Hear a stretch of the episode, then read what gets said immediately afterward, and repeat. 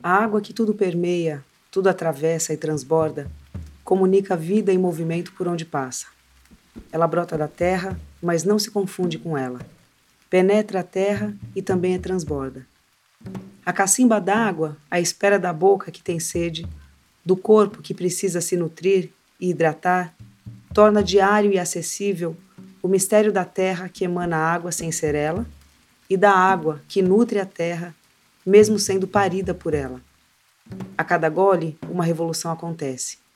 As células do corpo se agitam, o sangue se incrementa, o cérebro ganha força e fluidez, as pernas, braços, mãos e pés, a ponta da língua e a garganta, o corpo todo umedece. E é só dessa forma, com água adentro, que a vida continua sendo possível. Assim é, ou pretende ser, o podcast Cacimba d'Água, um gole seguro de reflexão política, cultural e sobre o bem viver, feita por povos e comunidades originárias e tradicionais no Maranhão. O Cacimba d'Água nasce como uma ferramenta de comunicação da campanha internacional Água para os Povos, que informa sobre os impactos causados pela mineração transnacional a povos e comunidades tradicionais da Argentina, Brasil, Colômbia e Peru. A campanha apresenta também a luta desses povos e comunidades contra a violação de seus direitos e a construção de horizontes de bem viver baseados na relação de respeito e integração com a natureza. No Brasil, a campanha tem coordenação da Justiça nos Trilhos e é protagonizada por jovens da comunidade Piquiá de Baixo, em Açailândia, ao sul do Maranhão, e por jovens do Quilombo Santa Rosa dos Pretos, na zona rural do município de Itapecuru-Mirim, ao norte do estado. Nesse primeiro programa, o Cacimba d'Água verte comunicação. O título do primeiro episódio é Cuspindo Flecha Narrativas Insurgentes de comunicadoras e comunicadores originários, quilombolas e tradicionais no Maranhão. Eu sou Sabrina Felipe e está no ar o podcast Cacimba d'Água.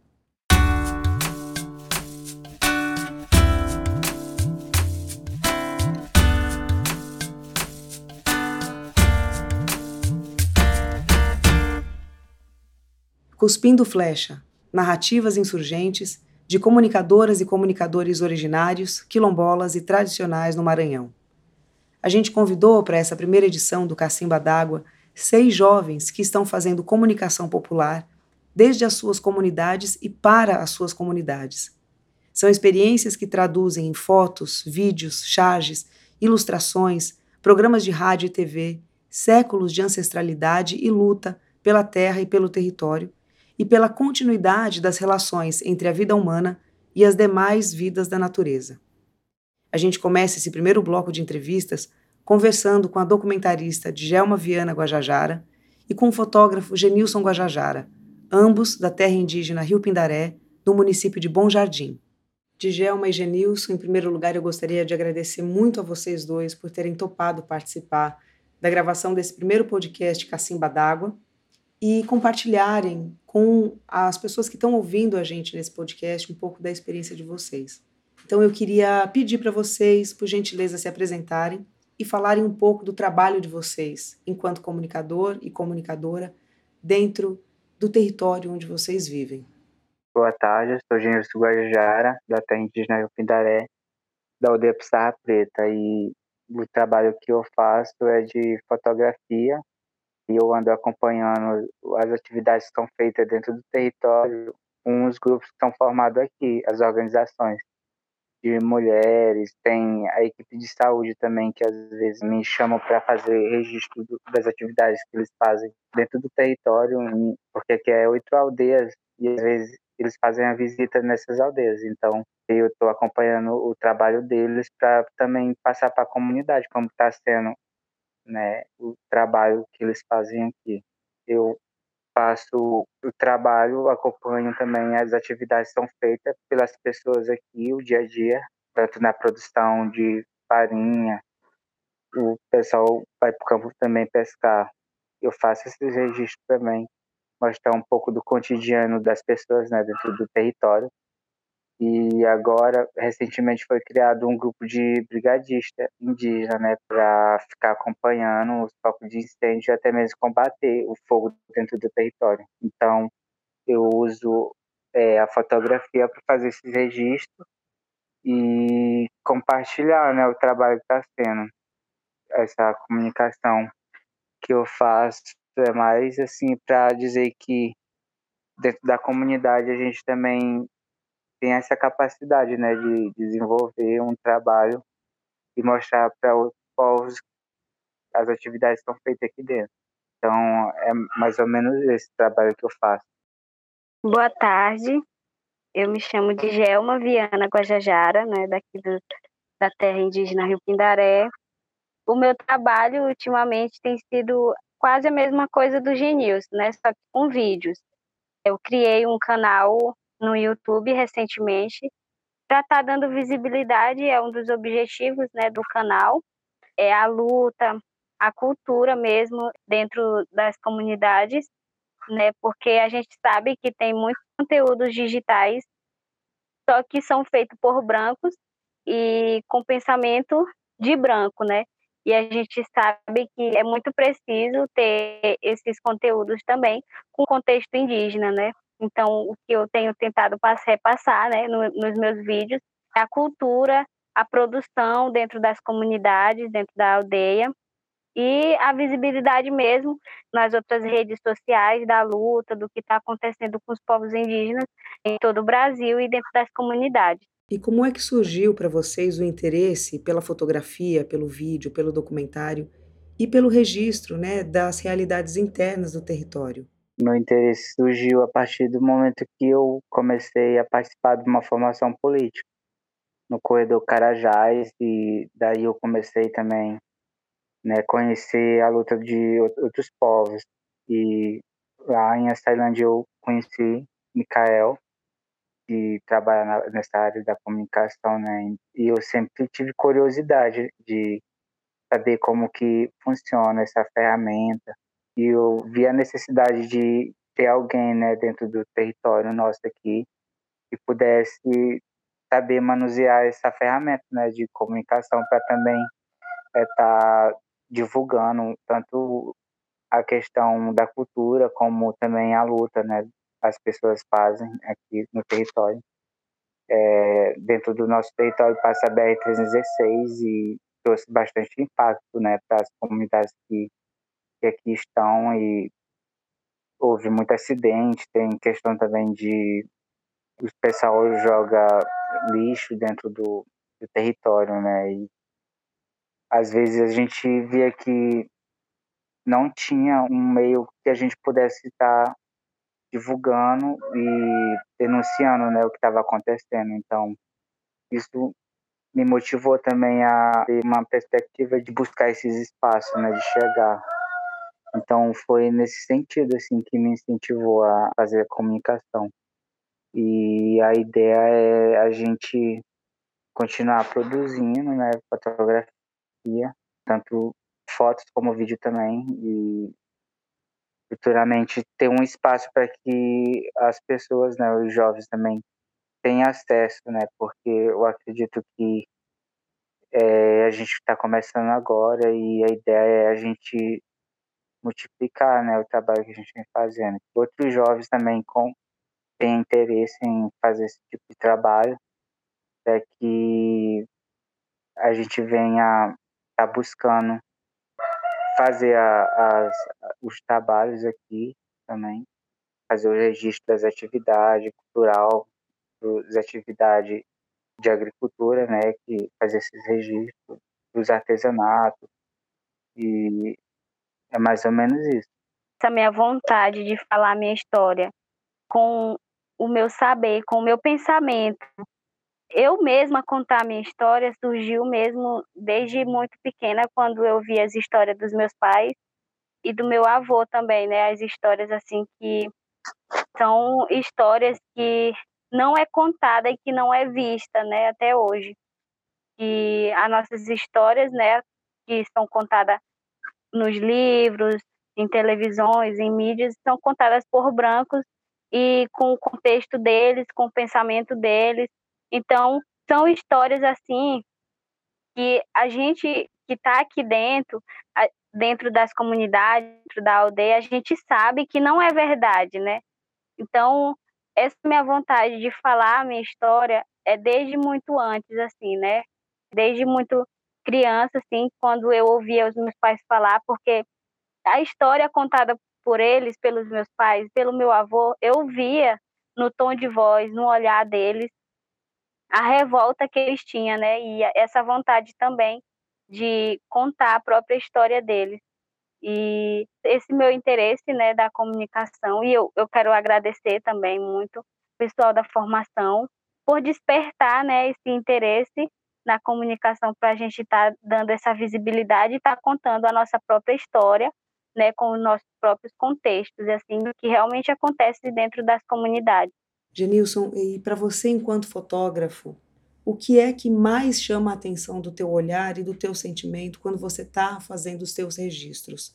É, o que é que te faz decidir por uma foto e não outra? O que é que chama a tua atenção quando você está atuando como fotógrafo, né? quando você está exercendo o teu ofício? O que me chama a atenção mais, assim, que eu gosto de fazer é, quando eu estou participando do ritual, porque é um momento de celebração também e é esperado, né?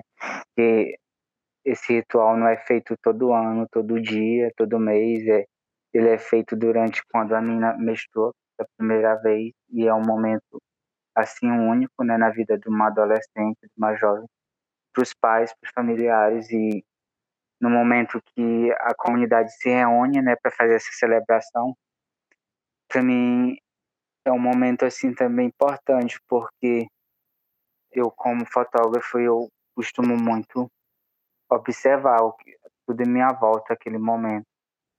Então os cantos assim me tocam bastante porque me fazem voltar lá no passado, né, onde, onde nossos ancestrais também se reuniam para celebrar momentos que hoje eu participo também. Então é como se eu estivesse voltando no tempo, tendo né, a oportunidade de estar tá participando do momento assim.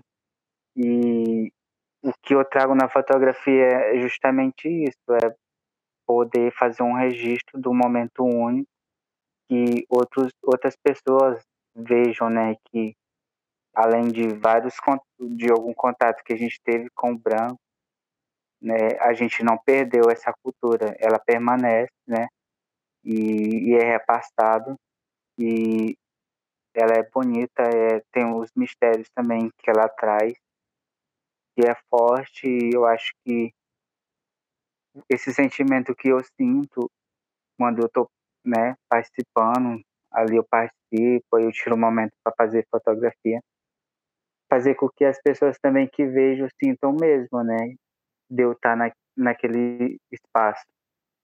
É tipo um olhar que atravessa lentes, né, e chega até as pessoas e a partir daí se desconstrói, né, um pensamento em algumas pessoas que o índio ele ele é selvagem, que não é, é, mudar esse pensamento, né, dizer que a gente é humano e tem uma cultura bonita que é preservada e que essa cultura também ela merece ser respeitada, né, valorizada por outros povos.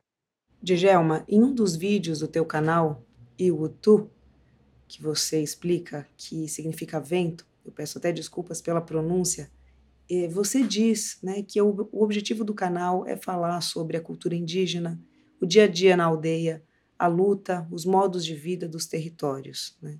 Eu faço para você a mesma pergunta que eu fiz para o Genilson. Dentro desse conjunto de temas que você apresenta no teu canal, o que é que te chama a atenção para falar sobre um tema e não sobre o outro, para dar destaque para um assunto, por exemplo? E o que é que você pretende discutindo esses temas dentro do teu canal? Então, para mim é quase a mesma coisa, né, do Genilson. Porque os nossos rituais assim são como se fosse festejo e em homenagem aos nossos ancestrais, né? Porque se a gente está aqui hoje é porque eles nos antecederam, eles lutaram lá atrás né, e muitos morreram na luta, né, por territórios, e por isso a gente está aqui hoje.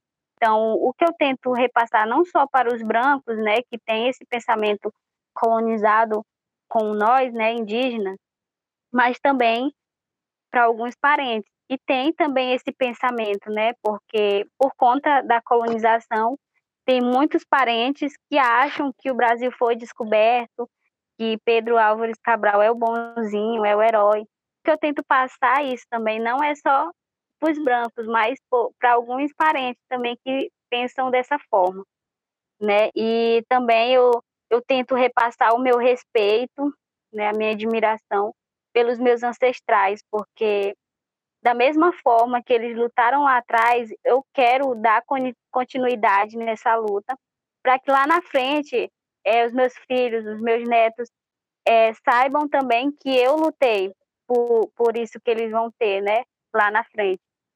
Então, o que eu tento passar é isso, o meu respeito e a minha admiração pela Mãe Terra, pelos meus ancestrais, né, que lutaram e que muitos morreram na luta, né, para que eu tivesse tudo isso que eu tenho hoje. Então, o que eu tento passar é isso, o meu respeito e a minha admiração é, e essa continuidade de luta dos meus ancestrais.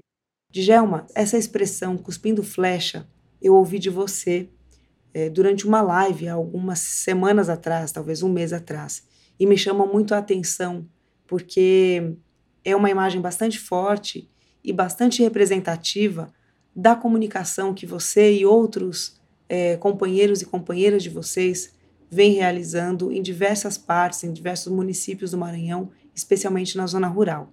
Eu queria que você me dissesse, me explicasse um pouco melhor e para as pessoas que estão ouvindo também esse podcast, o que é cuspir flecha? A partir de que a gente abre a boca para afirmar a história, a verdadeira história da gente, desde quando a gente vem sofrendo, de quando a gente vem morrendo, né? E quantos já morreram, isso é como flechas, né? É como flechas que saem assim da nossa boca. Então, eu, eu espero assim que levante, né? Que não deixa, né? Mais nenhum branco tentar falar a história e de uma história assim de forma totalmente errada, né? E torcida do que é verdade, do que é realmente. Porque desde 1500 que eles vêm tentando contar a nossa história e da forma deles, né?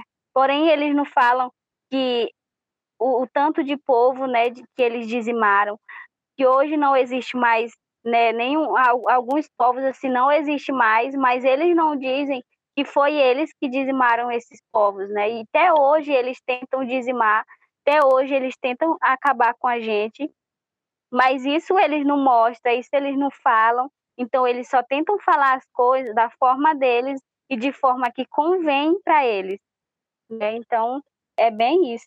E qual é a importância dos registros que vocês têm feito de dentro para dentro para as lutas do território? Hoje é muito importante, né? Porque antes a gente não tinha essas ferramentas, né? Como eu já falei, essas histórias contadas por nós. A gente sempre tinha esse contexto contado por brancos, né? Na visão deles. Então hoje a gente trazer esse retorno para dentro da comunidade, contando a nossa história, por nós mesmos que convive desde sempre. É, eu acho que é extremamente importante, né? Porque hoje a gente consegue, né, também ajudar os próprios parentes, como por exemplo, o Tinius pode falar por ele depois, mas eu vou pegar ele como exemplo.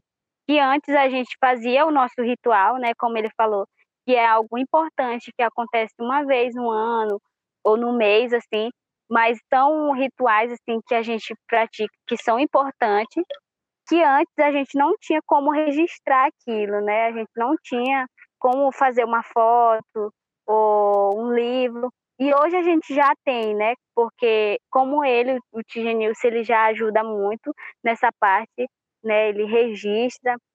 E hoje a gente já tem como lembrar daqueles momentos importantes, né? Porque antes, quando não tinha, é, vinham os brancos de fora para querer registrar os momentos e até registrava, só que quando era para dar o retorno das fotos, eles pediam um absurdo, né, em dinheiro, e aí a família tinha que dar, né, porque precisava da foto e queria bastante.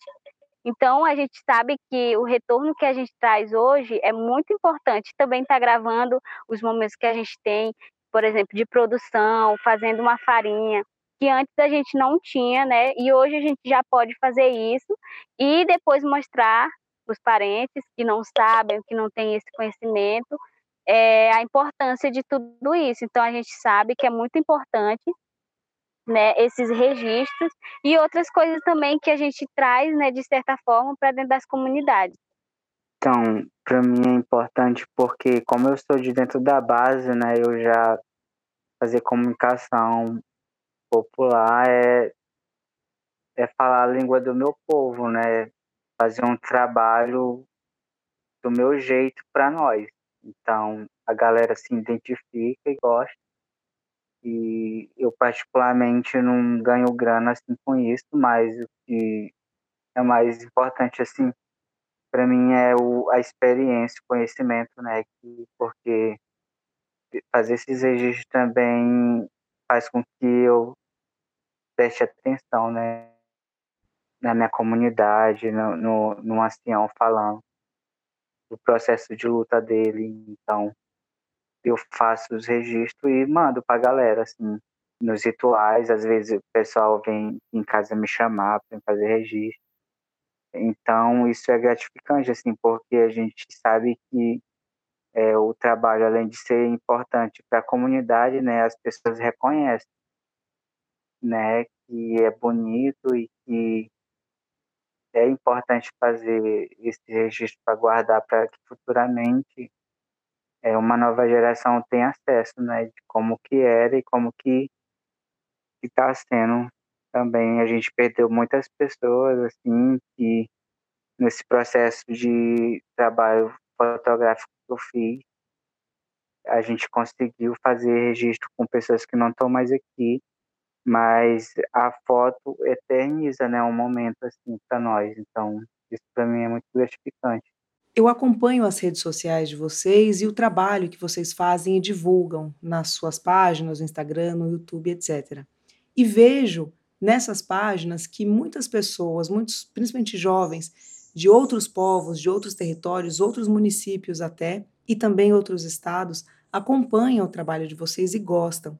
Então, eu queria saber como é que esse trabalho que vocês fazem, de dentro para dentro, nos territórios de vocês, como é que eles reverberam para fora, como é que eles contribuem para as lutas por terra e território de outros povos, de outros municípios, estados, né, de pessoas que estão olhando o trabalho de vocês e que não necessariamente estão dentro das comunidades onde vocês estão?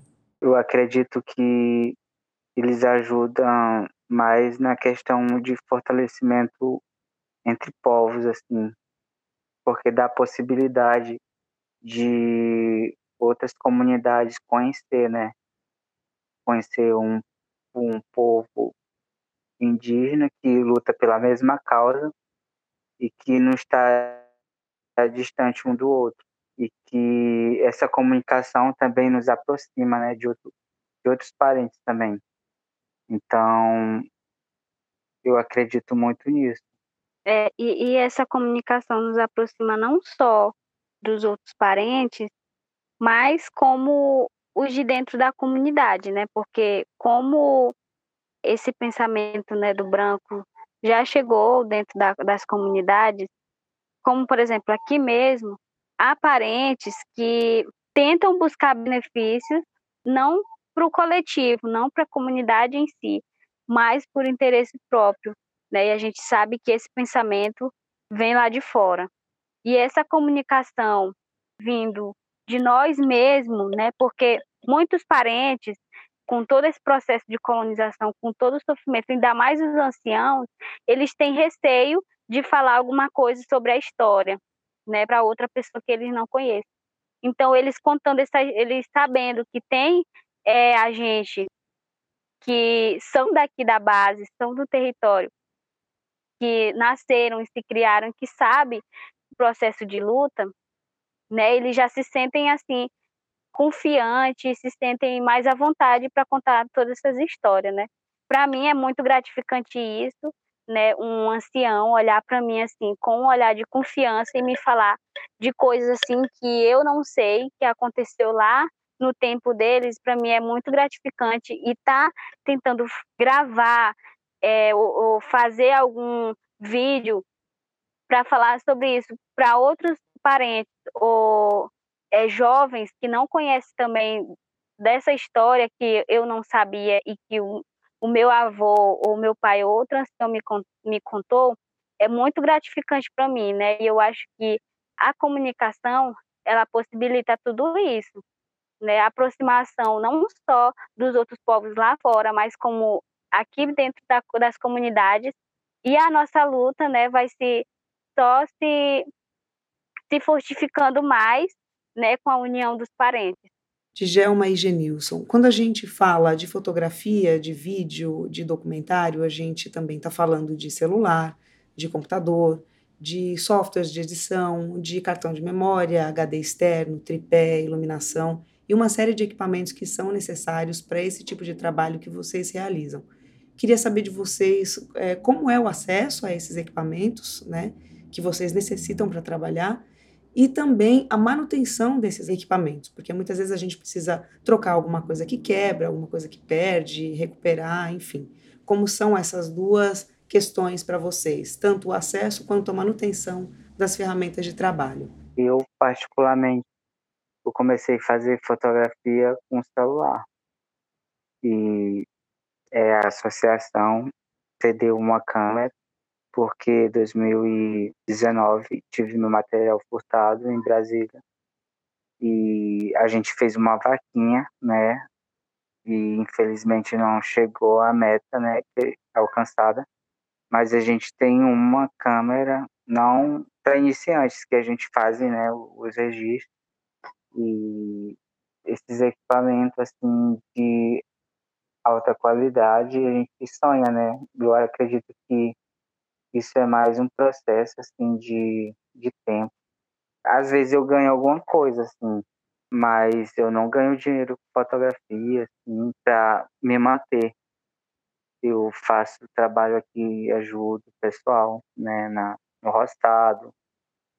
Vou às vezes pro campo pescar. Tem um trabalho horta com minha esposa fazendo aqui no, no quintal. A gente eu particularmente sou disso. Eu não tenho um salário, assim, eu faço os meus corre e quando posso eu sal, pego a câmera e sal para fazer alguns registros, né? Às vezes eu publico no meu Instagram também e no coletivo Pinga Pinga. E é assim que a gente está indo. Eu também a mesma coisa. Como eu iniciei agora gravando os vídeos, eu gravava com o meu celular mesmo. Gravava não, gravo. E aí o celular que eu tinha no início não era um celular tão bom para fazer vídeo, porque eu fazia os vídeos e editava tudo no mesmo celular, né? E, e aí a gente também fez uma vaquinha que também, infelizmente, não atingiu o valor, né, que a gente estava esperando, mas já ajudou bastante o que eu consegui e aí comprei outro né, um, um pouco mais avançado do que o que eu tinha antes. Só que agora eu estou gravando e eu tenho também uma ring light, que é uma iluminária, que me ajuda também bastante a fazer meus vídeos. E também não recebo nenhum salário nem nada, mas a gente vai fazendo o trabalho como pode, né, na medida do possível.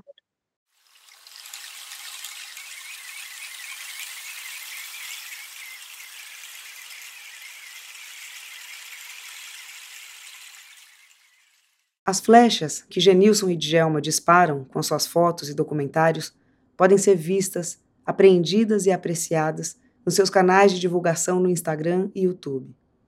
Na descrição desse primeiro episódio do podcast Cacimba d'Água, a gente vai indicar os endereços de acesso às obras de cada comunicadora e comunicador entrevistado durante esse programa. E não é demais lembrar que o trabalho de comunicação popular precisa ser apoiado não apenas com canais de circulação e exposição, mas também com recursos materiais.